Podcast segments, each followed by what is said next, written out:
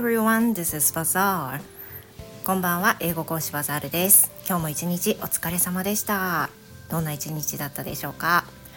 Today, I'd like to talk about Cambly that I took the other day.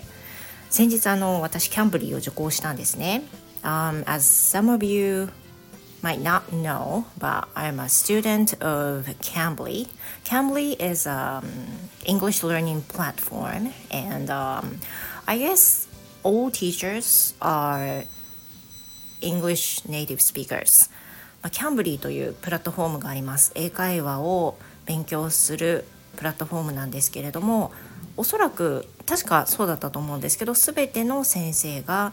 英語のネイティブの先生というふうなあのプラットフォームです。でキャンブリーの受講を私週に3回30分のクラスを週に3回受講してるんですよね。で先日そのキャンブリーのレッスンを受講しましたその時について話したいと思うんですけれども I took a lesson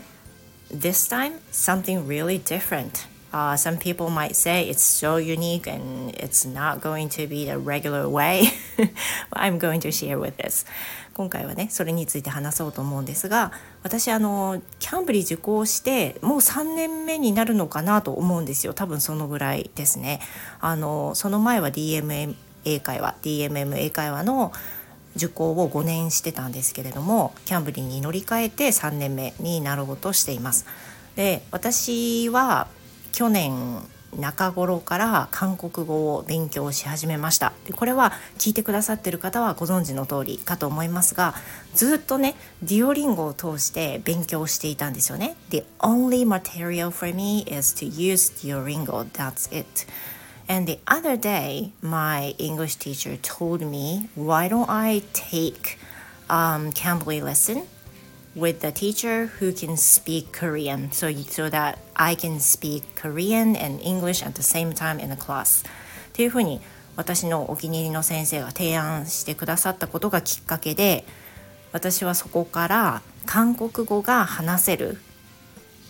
うんキャンブリーの英語の先生を探すことにしました。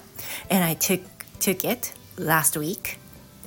で先週ついに受けました。The teacher is in 20s she's so young and uh, she's she's american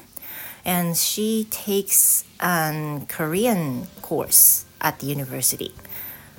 で、えーと、20代のアメリカ人の女性の先生で韓国語の専攻をしていらっしゃるんです大学で。えこれすごいいいかもと思って先生に韓国語と英語で話してみたいっていう風なまあ、無理なお願いをレッスンでしたんです。The teacher looked very awkward. she said it was something strange and she had never taken that kind of lesson.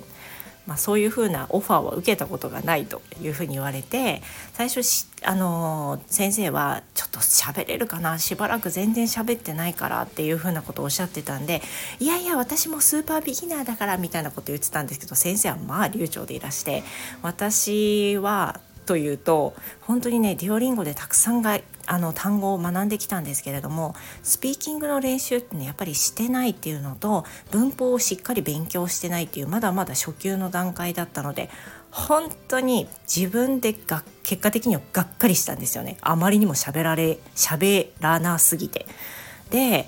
レッスンの中で半分以上は英語でした結局のところ。でもうそのいわゆる助詞とかねウォーニーがみたいなそういうのもあやふやだし単語は出てこないしっていう風な感じでレッスン終わったんですがレッスン中ありがたいことに先生はハングルで文字をタイプしてくださったりあこの時はこういう言い方の方がいいんじゃないかとかそういうふうなことも言ってくださって私にとっては貴重なね韓国語を学べる英語のレッスンだったんですよ。なので I'm, I'm going to take another lesson with the same teacher in the near future, but not very soon. And I thought I needed to study, real study, literary study, the textbook uh, teaching me the grammar. で、まあ、デュオリンゴだけはやっぱり限界があるというふうにその時感じたのでしっかり文法を勉強しないといけない、まあ、英語と一緒ですよねだからあの文法の初級のテキストを先日買いましてでそれを座学としてやり始めましたなのでそこからねあの文法のノウハウが少しずつ分かって同じ先生を次受講した時にあの少しは変わっていたりするのがいいなというふうに目標として切り替わりました。But since I took her lesson, my motivation has changed in a good way.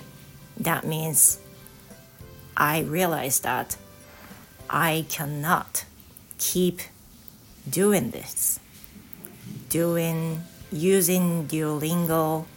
in another year. もうあと1年もデュオリンゴだけやってちゃダメだって思ったんでそれに気づけたのは先生のレッスンを受けたからなんですよねだから悔しいっていうのとすごい自分にがっかりしたんですけれどもそのきっかけがあったことでよしやったるっていうのと他にしなきゃいけないことが見つかったっていうのがとっても大きな収穫だったと思います。So I found it so nice. I'm going to do I'm going to spend some more time um, studying Korean writing section and also the, um, listening and uh, learning new vocabulary by using Duolingo